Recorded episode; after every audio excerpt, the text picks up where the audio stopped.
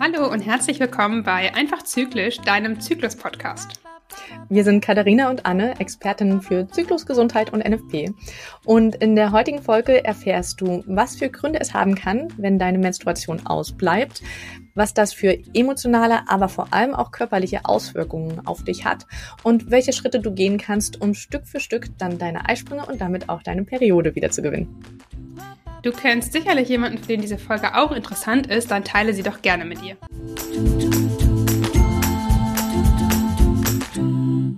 Liebe Katharina, was für Gründe kann es eigentlich geben, dass meine Menstruation nicht kommt? Also, dass ich einfach nicht blute? Ja, ähm, eine gute Frage. Ich glaube, es gibt ja viele Frauen und Mädchen, die irgendwie mal panisch werden, weil die Periode irgendwie nicht kommt. Ähm, Habe ich auch regelmäßig, dass bei Instagram mich äh, gerade auch jüngere Mädchen anschreiben, irgendwie und fragen und sagen, ja, sie sind überfällig, ob sie jetzt mhm. schwanger seien. Ähm, dazu kann ich schon mal sagen, Schwangerschaft ist nur eine mögliche Ursache, warum die Periode ausbleiben kann.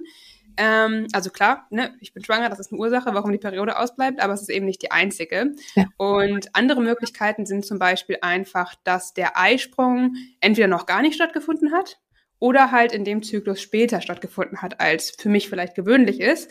Ähm, denn was man wissen muss, ist, dass die Zeit zwischen Eisprung und der Periode ungefähr immer gleich lang ist und ungefähr so 10 bis 16 Tage beträgt.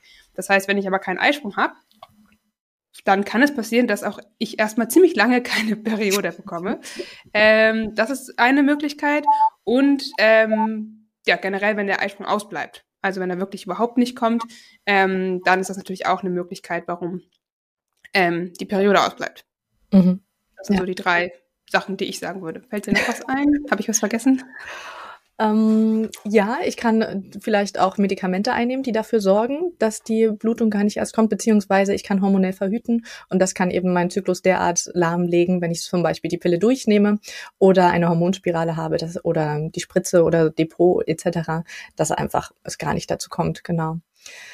Ähm, ich persönlich habe das ja bisher in meinem Leben tatsächlich eher nur erlebt, wenn ich schwanger war, dass die Periode mal nicht kommt. Ähm, ansonsten war sie immer mal mehr, mal weniger pünktlich da. Ich kenne auch noch von ganz von Anfang diese Angst, oh Gott, meine Periode ist zu spät, was ja am Ende eigentlich nur heißt, mein Eisprung ist zu spät, aber spätestens nach fünf Tagen ist sie dann doch gekommen. Du hast da ja noch ein paar andere persönliche Erfahrungen gemacht. Magst du die vielleicht heute mit uns teilen? Ähm, ja, klar, sehr gerne. Also, wie gesagt, klar, diese Angst oder die Sorge, dass die Periode später kommt, als man es erwartet. Ich glaube, die kennt, wie gesagt, jede Frau und jedes Mädchen mhm. so ein bisschen mal, ähm, dass man da ein bisschen nervös werden kann oder vielleicht auch mal einen Schwangerschaftstest macht, weil man dann doch unsicher wird. Ähm, also, das hat natürlich auch, aber bei mir war dann eine Extremsituation tatsächlich ähm, nach dem Absetzen der Pille. Also, ich habe ja auch ähm, ja, fast zehn Jahre hormonell verhütet und habe dann die Pille abgesetzt und hatte natürlich wie viele eigentlich den Gedanken, ja, dann kommt bestimmt innerhalb der nächsten vier bis sechs Wochen wieder meine Blutung und dann ist alles wieder normal wie vorher. Ähm, das war bei mir nicht so. Mhm. Ähm, ich hatte elf Monate wirklich gar keine Blutung. Boah, elf Monate. Und ja, also es war wirklich, äh, ich sag mal so, die ersten Monate wurde ich schon so ein bisschen nervös und habe dann angefangen natürlich auch zu googeln, weil man sich natürlich wundert. Ne? Ich habe mich da ehrlich wenig ausgekannt damals. Und da hat man dann schon gelesen, so ja, nach dem Absetzen der Pille kann es schon mal drei bis sechs Monate dauern irgendwie, bis wieder eine Blutung kommt. Ähm, ich war dann auch so nach drei, vier Monaten mal bei einer Frauenärztin, habe halt das erzählt, nachgefragt und die meinten auch, nein, das kann sein, warten Sie ruhig noch mal ein bisschen ab. Mhm. Ähm, und das habe ich dann eben auch gemacht. Ähm, aber wenn dann nach einem halben Jahr immer noch nichts passiert, dann wird man ja. eben doch nervöser. Und da war es dann so, dass mir die Frauenärzte eben schnell wieder zur Pille geraten haben, weil sie meinten, ich müsste jetzt künstlich eine Blutung auslösen.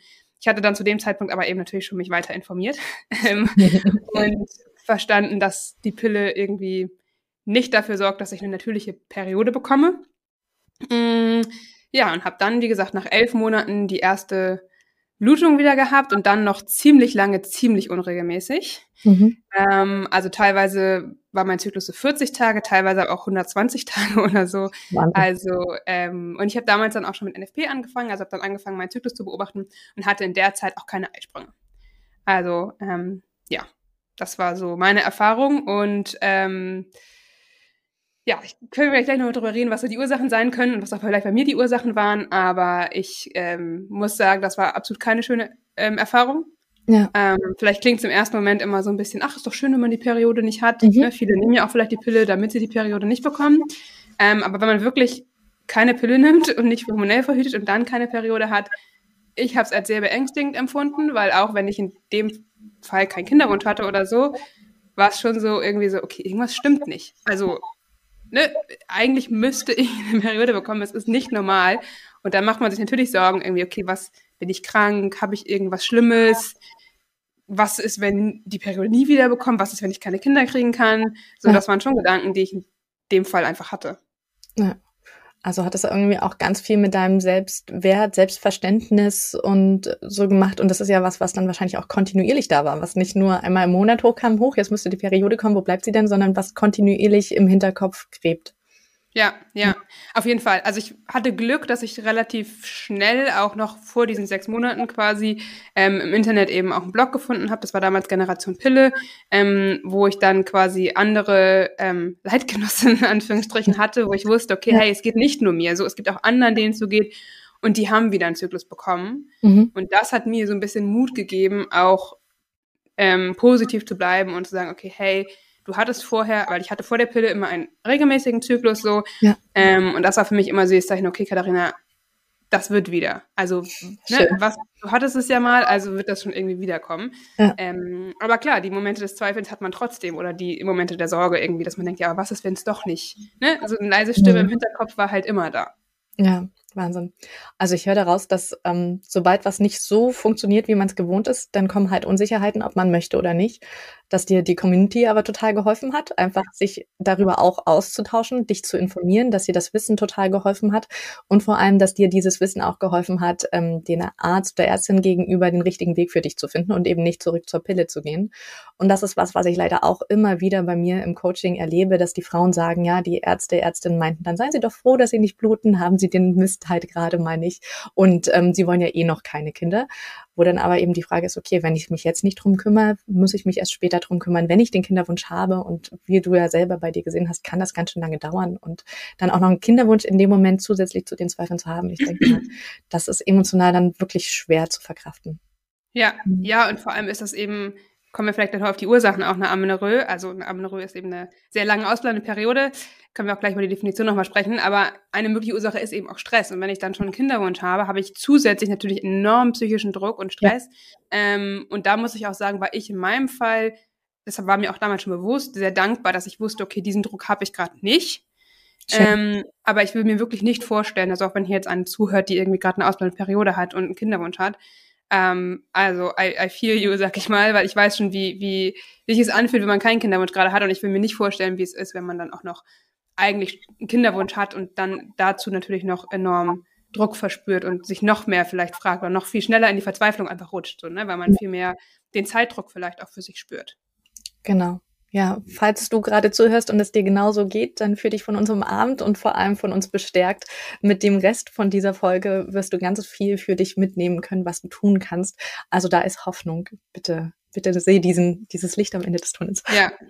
Und genau. auch eben, du bist nicht die Einzige, ne? Also das ist nochmal ganz wichtig auch. Das hat mir damals sehr geholfen. Ähm, wenn du mal einen Zyklus, also wenn du einen regelmäßigen Zyklus hattest, zum Beispiel auch vor der Pille oder auch generell, ist es immer möglich, einen Zyklus zu bekommen, der gesund ist und mit dem man schwanger werden kann, generell. So, genau. wenn es nur um die Hormone geht. Klar gibt es auch noch andere Ursachen für einen unerfüllten Kinderwunsch, aber ähm, wenn du jetzt eine ausbleibende Periode hast, versprochen, die kriegst du irgendwie wieder.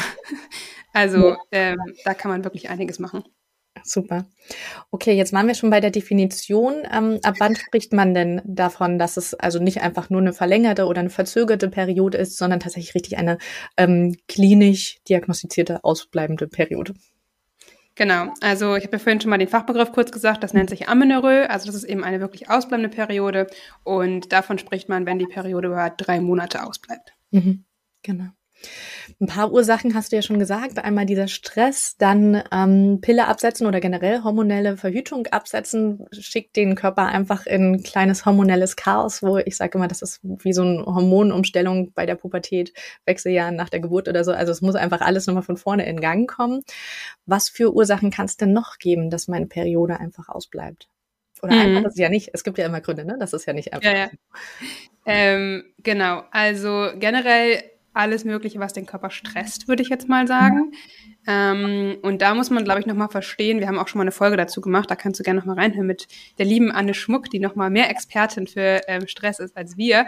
Ähm, denn Stress ist eben nicht nur, oh, ich habe viel zu tun, ich habe Termindruck oder irgendwie sozialer Stress, nenne ich es mal, sondern ähm, Stress kann auch bedeuten, dass ich übermüdet bin, zu wenig schlafe, äh, mich ungesund ernähre, nicht genug esse, Leistungssport, ähm, psychische Belastung, also wie gesagt auch ein Kinderwunsch, ein unerfüllter Kinderwunsch zum Beispiel, kann Stress sein. Ähm, und das sind alles eben Dinge, die den Körper beeinflussen. Und ich versuche es immer ganz einfach zu erklären, wenn ähm, man dem Körper nicht genug Energie zuführt oder der eben in so einer Stresssituation ist, dann wird immer der Überlebensmodus angeschaltet. Mhm. So. Und Überlebensmodus heißt in erster Linie, der Körper möchte sicherstellen, dass du überlebst und dass es dir gut geht. Ja. Und eine Schwangerschaft ist natürlich immer ein Risiko für den eigenen Körper. Genau. Und dieses Risiko wird der Körper nicht eingehen, ähm, wenn du gerade in einer Stresssituation bist. Und der ja. Körper kann halt nicht, der weiß nicht, ob du wirklich vom Tiger wegrennst und wirklich kein Essen hast oder ob du es halt künstlich ähm, provozierst, in Anführungsstrichen, ja. oder eben herbeiführst. Und ähm, dementsprechend ist das eben was, was man auf jeden Fall im Hinterkopf haben sollte, was eben dann einfach zu einer Amenorrhoe führen kann. Und ich glaube, man beobachtet langsam so einen Trend, dass auch LeistungssportlerInnen immer mehr über den Zyklus vielleicht mal sprechen. Mhm. Aber man kann davon ausgehen, dass sehr viele, gerade Langläuferinnen, Sprinterinnen ähm, und die wirklich enorm ähm, Cardio vor allem, ähm, ja, äh, LeistungssportlerInnen sind, dass die häufig ähm, keinen Zyklus haben. Also das muss man sich ganz ehrlich auch einfach mal so vor Augen halten. Ähm, Genau. Ähm, ja, was du gerade schon so angedeutet hast, ne? man muss sich ja vorstellen, der Zyklus ist ja rein biologisch dafür da, dass wir Kinder kriegen, also den Fortbestand der Menschheit. Und wie du schon sagtest, im Stress geht es darum, dass ich persönlich überlebe und nicht, dass die Menschheit überlebt. Das ist dann quasi das Nachgeordnete, wenn es mein Überleben gesichert ist. Und erst dann kümmert sich der Körper um den Zyklus. Und es gibt verschiedene Mechanismen, die der Körper machen kann, damit die Wahrscheinlichkeit einer Schwangerschaft so gering wie möglich wird, um sich selbst zu schützen. Und das Ausbleiben des Eisprungs und damit dann auch das Ausbleiben der Menstruation, das ist so eins der letzten Signale eigentlich, die der Körper machen kann. Das heißt, da ist schon dann vorher ganz schön viel passiert. Ähm, als es gibt natürlich auch noch biologische Ursachen, die es vielleicht mir auch ein bisschen schwer, schwerer machen können, meine Menstruation zurückzukriegen. Ähm, da kann zum Beispiel dazu gehören, dass die Schilddrüse oder die Nebenniere ähm, wirklich schwer leidet, also dass es denen wirklich nicht gut geht und mein Hormonhaushalt in die Richtung ähm, nicht gut funktioniert. Und dann gibt es auch wirklich biologische Erkrankungen, die mit auch Ursache sein können dafür, dass meine ähm, meine Menstruation und mein Eisprung nicht mehr kommt. Aber davon reden wir jetzt hier hauptsächlich eigentlich nicht, sondern uns geht es hier wirklich darum, dass du im Grunde eine gesunde Frau bist, aber trotzdem dein Zyklus ausbleibt. Genau. Und ich sag mal, das ist das, was eigentlich wahrscheinlicher ist oder was die meisten Leute betrifft. Ähm, also da ne, muss man sich jetzt nicht direkt große Sorgen machen. Und gerade, wie gesagt, wenn du jetzt zum Beispiel früher mal einen Zyklus hattest, auch vielleicht vorm, Abset äh, vorm Anfang der Pille oder von der Verhütung, dann wirst du auch wieder einen Zyklus bekommen können. Ähm, das war auch das, was mir damals so mein Mantra irgendwie, was ich mir immer gesagt habe. Ähm, und vielleicht komme ich jetzt auch einfach mal darauf, warum bei mir damals die Periode so lange ausblieb. Mhm. Ähm, ich habe jetzt schon einige Sachen angesprochen und ich glaube, bei mir war es damals so, dass ich eben diese Frühwarnzeichen, die man vielleicht bekommen würde, wenn man nicht hormonell verhütet, nicht bekommen habe, weil ich eben hormonell verhütet habe und dann natürlich regelmäßig meine Blutung hatte. Also ne, ist ja keine Periode, sondern eine Entzugsblutung und dadurch habe ich natürlich überhaupt nicht gemerkt, dass ich gerade vielleicht so lebe, dass es meinem Körper nicht gut tut und habe ja. das dann erst bemerkt, als ich eben die Pille abgesetzt habe, weil ich habe damals ähm, enorm mein Essen kontrolliert, also ich habe Kalorien gezählt, ich habe versucht auf Kohlenhydrate zu verzichten, ich habe möglichst Leitprodukte gegessen, habe wirklich, wenn ich heute darüber nachdenke, also ich wirklich gehungert, so, ich war nicht okay. untergewichtig, das ist auch nochmal wichtig, also man muss nicht untergewichtig sein, dass man die Periode verliert ähm, und habe aber trotzdem halt viel Sport gemacht. Mhm. So, und ich habe damals wirklich versucht, ja, sehr wenig Kalorien zu essen. Aus heutiger Sicht denke ich mir, okay, wie habe ich das überhaupt überlebt? Ähm, also das hat natürlich meinen Körper in enorme Stresssituationen gebracht. Ja. Und die Ärzte haben mir das damals nicht gesagt, weil ich war ja nicht untergewichtig. Also ich habe es damals tatsächlich, weil ich es schon dann irgendwann für mich so ein bisschen dachte, hm, vielleicht hat das so einen Grund, aber ich war damals so tief in, nein, ich will schlank sein und ich will sportlich sein und ich bin diszipliniert und so, ähm, dass ich das natürlich nicht so richtig wahrhaben wollte vielleicht. Mhm. Ähm, und die Ärzte waren aber immer so, nee, nee, sie sind ja normalgewichtig. So, und deswegen wichtig, das muss nicht Also man kann auch normalgewichtig sein und trotzdem seine Periode verlieren, weil man Leistungssport macht, Diäten hält und generell einfach in einem Energiedefizit über lange Zeit lebt. Mhm. Ähm, ja. Genau. Okay. Was ja dann am Ende dieser physische Stress für deinen Körper ist. Ne? Wir hatten ja gesagt, Stress kann einmal das psychische, das mentale, ähm, das emotionale sein, aber eben für den Körper ist das auch Stress, zu wenig ja. Kalorien zu kriegen oder zu viel Leistung im Vergleich zu den Kalorien zu kriegen. Und dann muss man eben gar nicht Strich in der Landschaft sein und total dürre sein, sondern man kann auch unterkalorisch essen und trotzdem normal aussehen. Und das ist ein bisschen schade, dass Ärzte, Ärztinnen das dann eigentlich nicht abfragen, sondern nur vom Aussehen urteilen, ja. Genau. genau. Und vielleicht nochmal dazu, es gibt natürlich auch ähm, gut, das ist dann meistens keine Amenorrhoe in dem Sinne. Es gibt aber ja auch tatsächlich das Gegenteil. Also wenn Frauen eher übergewichtig sind oder sehr, sehr viel ähm, mhm. zuckerhaltige Nahrung zu sich nehmen, dann ähm, kann das auch dazu führen, dass die Periode über einen sehr langen Zeitraum ausbleibt, dass der Eisprung sehr spät im Zyklus erst stattfindet.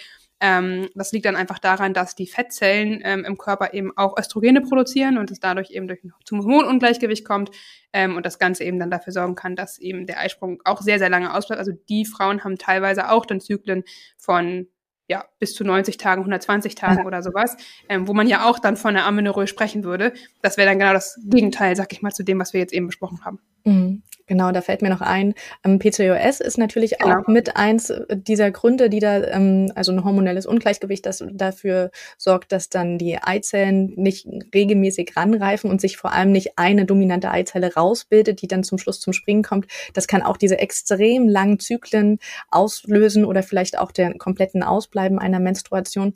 Ähm, das ist ja oft in Verbindung auch mit zu viel Gewicht, also mit einem ähm, erhöhten Körpergewicht, kann aber eben auch durch einfach nur ein sehr hohes Testosteronlevel ausgelöst sein. Und da sind wir dann wieder beim Stress, ja. Umso mehr Stress ich habe, umso mehr Testosteron produziert mein Körper auch. Also am Ende sind die Ursachen doch immer wieder ähnlich, sage ich mal. Ja. ja.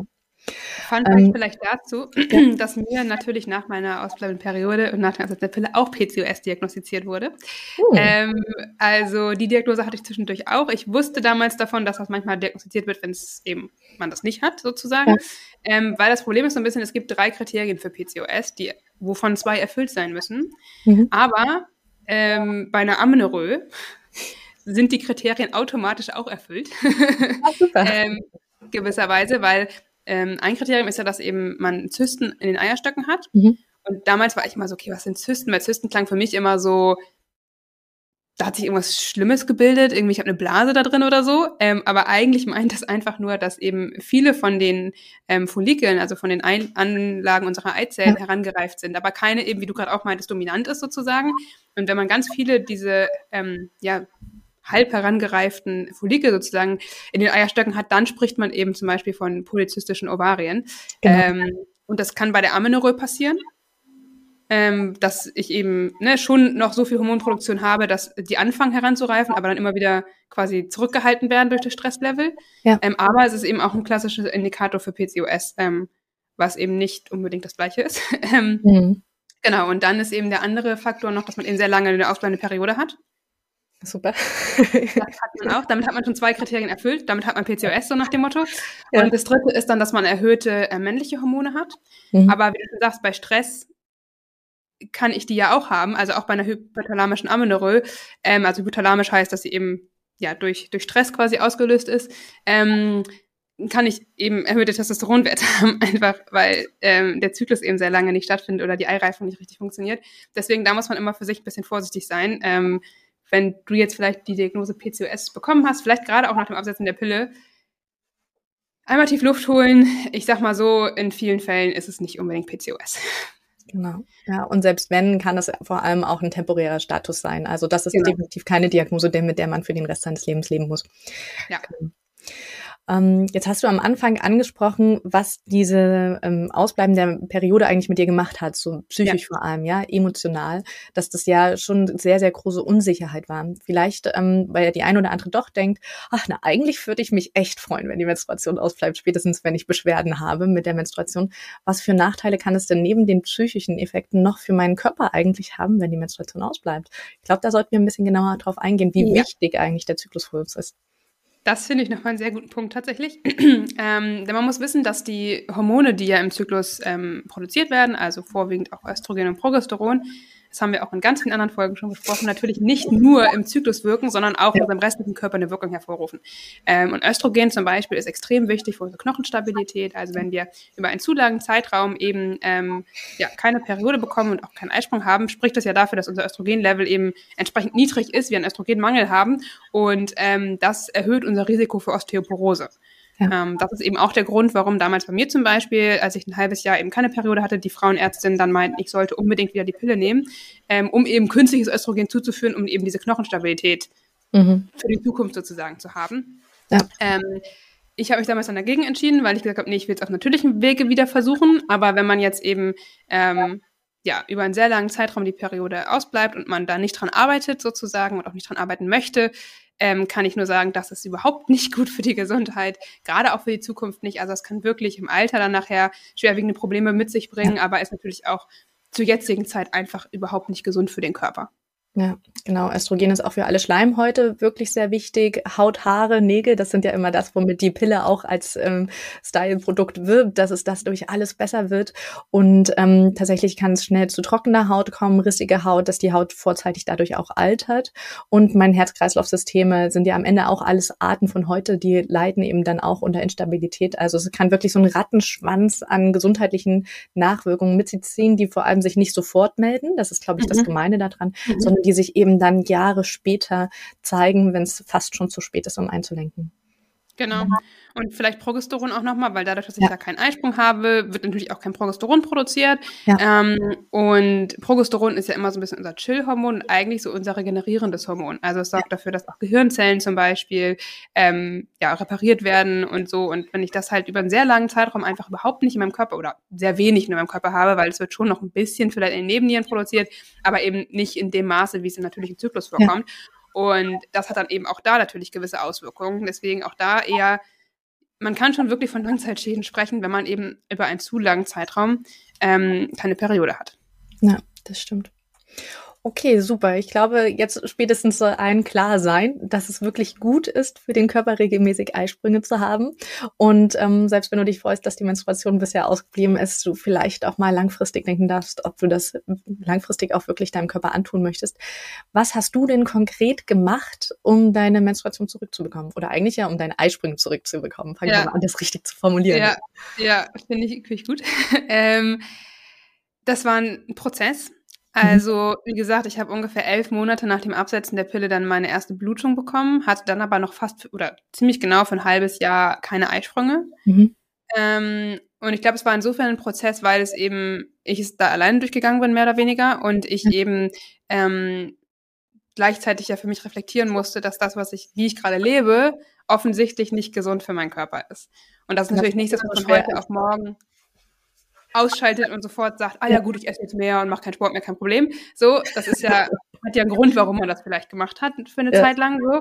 Ähm, das heißt, es war sehr viel auch Arbeit mit mir selbst, würde ich mal mhm. sagen, dass ich irgendwann langsam immer mehr verstanden habe, so okay, vielleicht liegt es ein bisschen daran, vielleicht sollte ich ein bisschen mehr essen und habe das dann langsam gar nicht so bewusst, aber versucht eben hochzufahren und mich ein bisschen von dieser Kontrolle auch einfach, um die es ja geht, wenn ich mein Essen kontrolliere und mein Gewicht kontrollieren möchte, ja. ein bisschen loszulassen ja. Ähm, ich hatte dann das Glück, ich habe in der Zeit irgendwann auch meinen Partner kennengelernt und irgendwann, ähm, weiß ich noch, habe ich dann mit ihm noch mal mehr darüber gesprochen, weil er hat gar nicht so extrem gemerkt, dass ich mein Essen so krass kontrolliere oder da so ähm, extrem hinterher bin, weil ich habe schon ne, gegessen regelmäßig, mehr oder weniger so. Ähm, und er meinte dann, weil bei mir war es so ein bisschen, mein Mindset war damals, okay, ich, ich mache Sport, damit ich essen kann. Okay. So, vom Prinzip her. Und er hat mich angeguckt und war so, ähm, das ist halt aber genau falsch rum. Du solltest ja. essen, damit du Kraft hast, um Sport machen zu können, um auch ja. leistungsfähig zu sein und um überhaupt was erreichen zu können, so nach dem Motto. Ja. Ähm, und das war für mich damals, glaube ich, sehr hilfreich, das einmal zu hören und zu merken, okay, stimmt, bei mir ist da was völlig falsch rum mittlerweile im Gehirn tatsächlich. Mhm. Ähm, und habe dann angefangen, eben wirklich, ja, wie gesagt, weniger darauf zu achten, wieder mehr Kohlenhydrate zu essen, nicht mehr so restriktiv zu sein und wirklich auch Stück für Stück angefangen, eben die Kalorien nicht mehr so zu zählen. Ähm, das ist ein Prozess, das geht nicht von heute auf. Also ich glaube, alle, die das hören und die das kennen, dass man das gemacht ja. hat, sozusagen, die wissen, dass das nichts ist, was ich von jetzt auf gleich ausschalten kann. Und ähm, ja, ich, ich kann nur positiv berichten danach. Also nicht nur, dass ich meinen Zyklus wieder bekommen habe und mich dadurch natürlich besser fühle, sondern auch generell ist es unfassbar befreiend, wenn man ähm, nicht mehr irgendwie 80 Prozent des Tages ans Essen denkt, mhm. ähm, sondern dann hat einfach mal ganz viel Kapazitäten, um andere Dinge zu tun äh, und sich geistig damit zu beschäftigen. Aber genau, ähm, das war ein Weg und das war so, glaube ich, mit das Wichtigste für mich, ähm, warum mein Zyklus wiederkam. Ich habe dann aber auch in der Zeit mir Hilfe von einer Heilpraktikerin geholt, tatsächlich, die einmal ein Blutbild gemacht hatte, weil ich hatte auch ähm, starken Eisenmangel zum Beispiel. Mhm. Ähm, und das ist auch was, was ich gerne mitgebe, natürlich dann gerade auch den Pillenabsetzerinnen oder auch andere hormonelle Verhütung, ähm, wenn man da eben sehr lange Probleme hat, danach einfach mal ähm, Vitalstoffe checken zu lassen und zu prüfen, ob man vielleicht irgendwo einen extremen Mangel hat. Gerade. Vitamin D und Eisen ist bei Frauen jetzt nicht ungewöhnlich. Also Vitamin D generell in Deutschland, aber auch äh, Eisen gerade auch bei Frauen, vielleicht auch bei denen eher, die vielleicht nicht so viel Fleisch essen. Ähm, und das dann wirklich gezielt auch mit guten Präparaten mal aufzufüllen, weil ich sage immer, sowohl in Ernährung, ne, also Kohlenhydrate, Proteine, Fette, als auch eben die ganzen vitale Mineralstoffe sind halt die Bausteine, aus denen die Hormone gemacht werden. Genau. Wenn ja. ich die nicht habe, weil ich nicht genug esse, weil ich restriktiv esse, weil ich einen Mangel an irgendwas habe, woraus soll der Körper dann die Hormone bauen, um irgendwie meinen Zyklus in Gang zu kriegen? Ähm, und das waren, glaube ich, so die Sachen, die mir so ein bisschen geholfen haben. Und dann, wie gesagt, es war ein Prozess. Also du siehst, es hat hat eine Weile gedauert, bis ich das äh, umgesetzt ja. und hinbekommen habe. Also ich würde sagen, wirklich von, von ich fange an, ein bisschen mehr zu essen, zu ich habe einen Zyklus, ich, ich, weiß nicht genau, also mindestens ein halbes Jahr, also mhm. bis ich dann wirklich die Eisprünge wieder hatte. Und ähm, insgesamt würde ich sagen, wahrscheinlich fast ein Jahr, bis ich da irgendwie ja. Wie war das Gefühl, als du zum ersten Mal, du hattest ja dann schon lange NFP gemacht und wahrscheinlich auch immer mal wieder gesehen, dass die Temperatur eventuell ansteigt, aber dann war es eben doch kein auswertbarer Eisprung. Wie war das, als du zum ersten Mal einen Eisprung ausgewertet hast? Ich war richtig happy. Ja. und es war so krass, weil ich es vorher schon ein bisschen gemerkt habe. Ja. Ähm, weil ich habe ja meinen Zervixschleim schon lange davor beobachtet. Ja. Und am Anfang fiel es mir halt extrem schwer, weil dadurch, dass ich keine Eisprünge hatte, hat mhm. sich natürlich mein Zervixschleim auch nicht so krass verändert, mhm. wie er das jetzt zum Beispiel in meinem Zyklus tut, wenn ich einen gesunden Zyklus habe. Ja. Ähm, und deswegen fiel es mir extrem schwer, das irgendwie einzuordnen, weil ich immer dachte, war das jetzt Spinner, war das jetzt nicht Spinner, weil ich nie welchen hatte, der dehnbar war, bis dahin sozusagen. ähm, und dann habe ich es auf einmal gemerkt, wir waren tatsächlich im Urlaub gerade.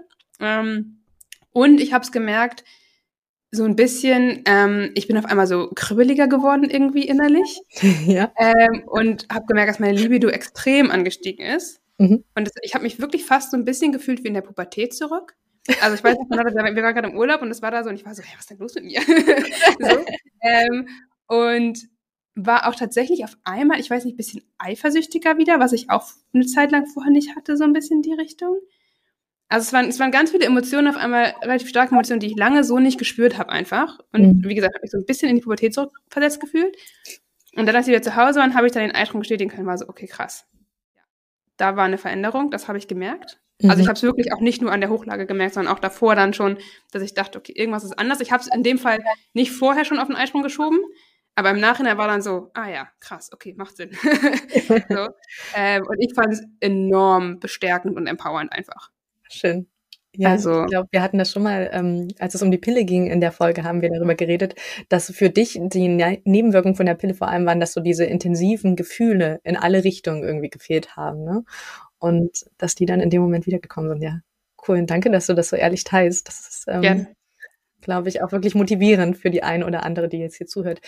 Wer mit dem Begriff Zervixschleim nichts anfangen kann, was Katharina jetzt erzählt hat, dazu haben wir auch schon eine Folge. Also das ist eins der drei Körperzeichen, die wir bei NFP nutzen, bei der symptothermalen Methode, um zu gucken, wie weit ist die Eizellreifung eigentlich gerade und hatten wir jetzt schon einen Eisprung, um einfach das fruchtbare Fenster gut einordnen zu können. Genau, also schau da gerne in unsere bisherigen Folgen schon mal rein. Genau.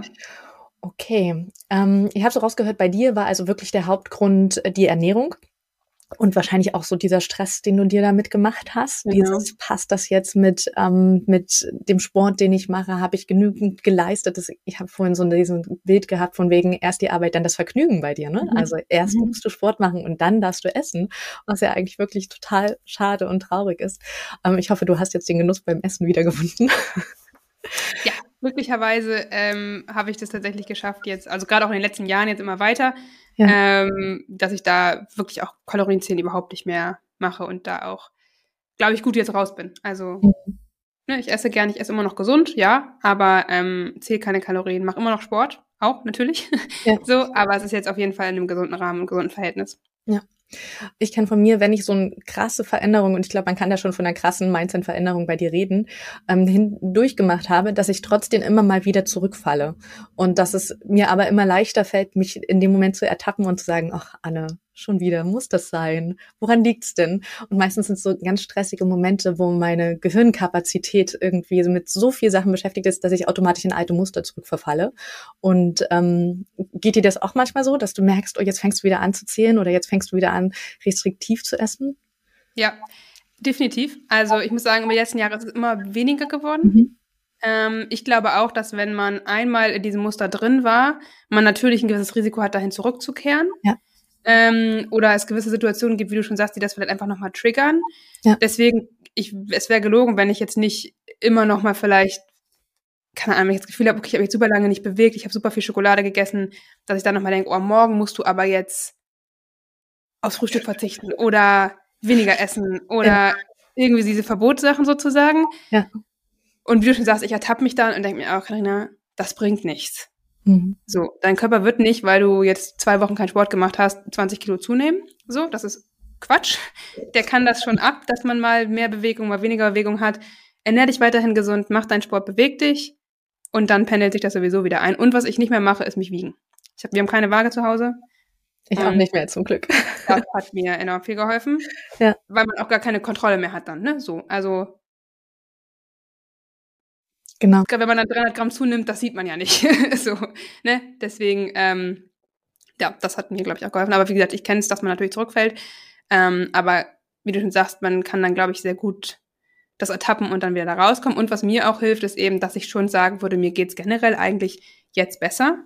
Also ja, ich habe vielleicht ein paar Kilo zugenommen seitdem, aber ich bin trotzdem mehr als normalgewichtig und schlank und alles. Ja. Ähm, und habe, wie gesagt, viel mehr Kapazitäten, um über andere Sachen nachzudenken. Ähm, und bin auch eigentlich zufrieden mit mir selbst, so paradox das dann immer klingt. Ähm, aber ich glaube, viele, die das durchgemacht haben und die da durch sind, sagen das eigentlich von sich, ähm, dass sie danach eigentlich viel glücklicher sind, weil man eben nicht mehr immer aus diesem Mangel heraus lebt, sondern eher aus der Fülle so. Und ähm, ja, deswegen, ich glaube, das hilft dann immer auch, sich da wieder hin zurückzurufen und sagen so, nee, jetzt ist eigentlich besser als vorher. Ja, ähm, ja. glaube ich dir.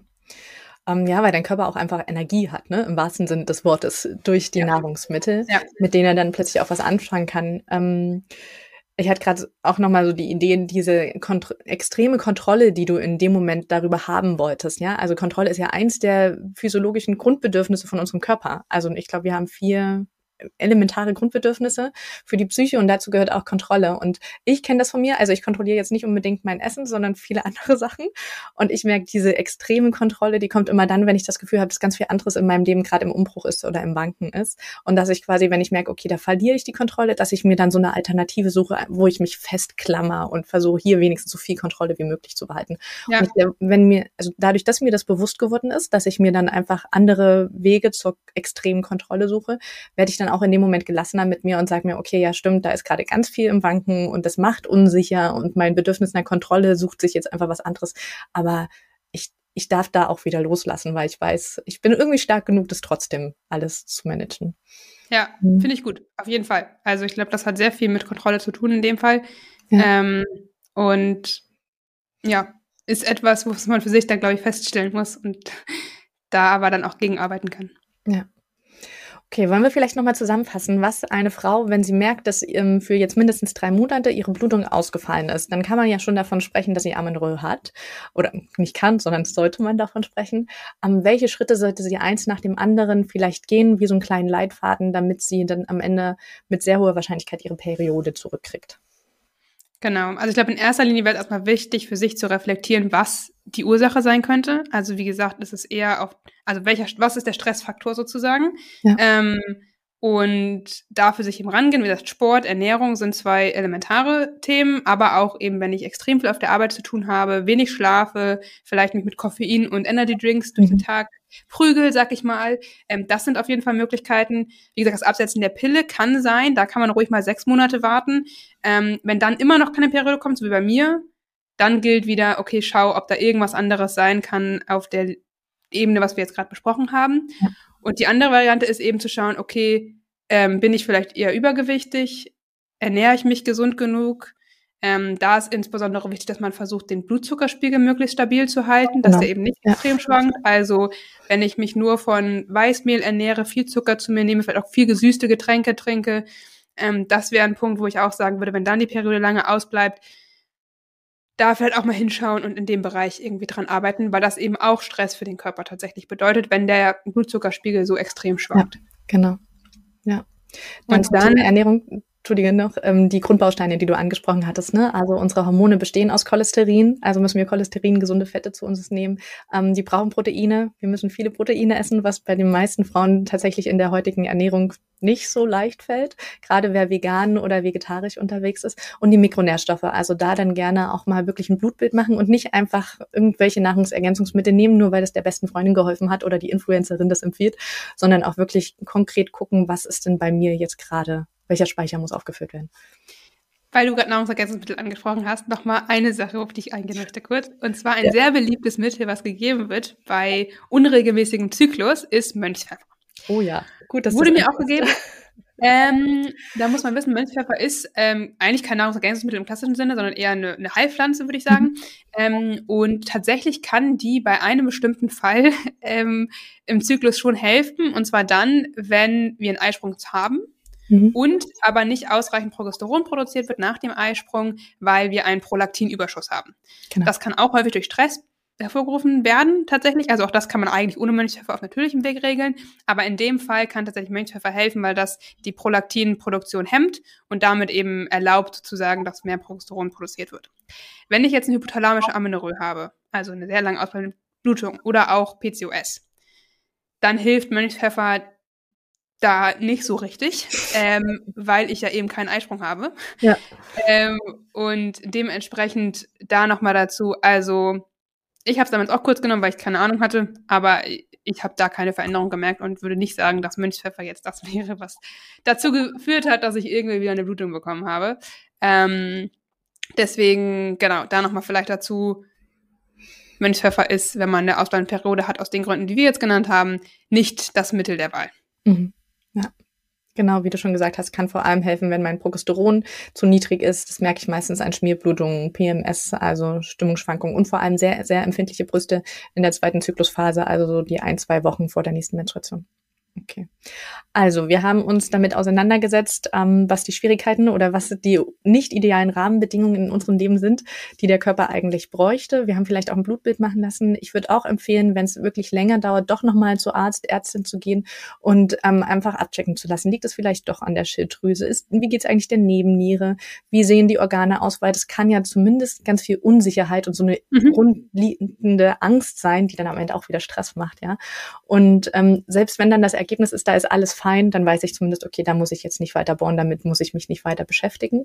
Das würde ich schon nochmal mit auf die Liste nehmen. Ähm, und dann, glaube ich, einfach ganz viel Wohlwollen und Geduld mit dem Körper auch, oder?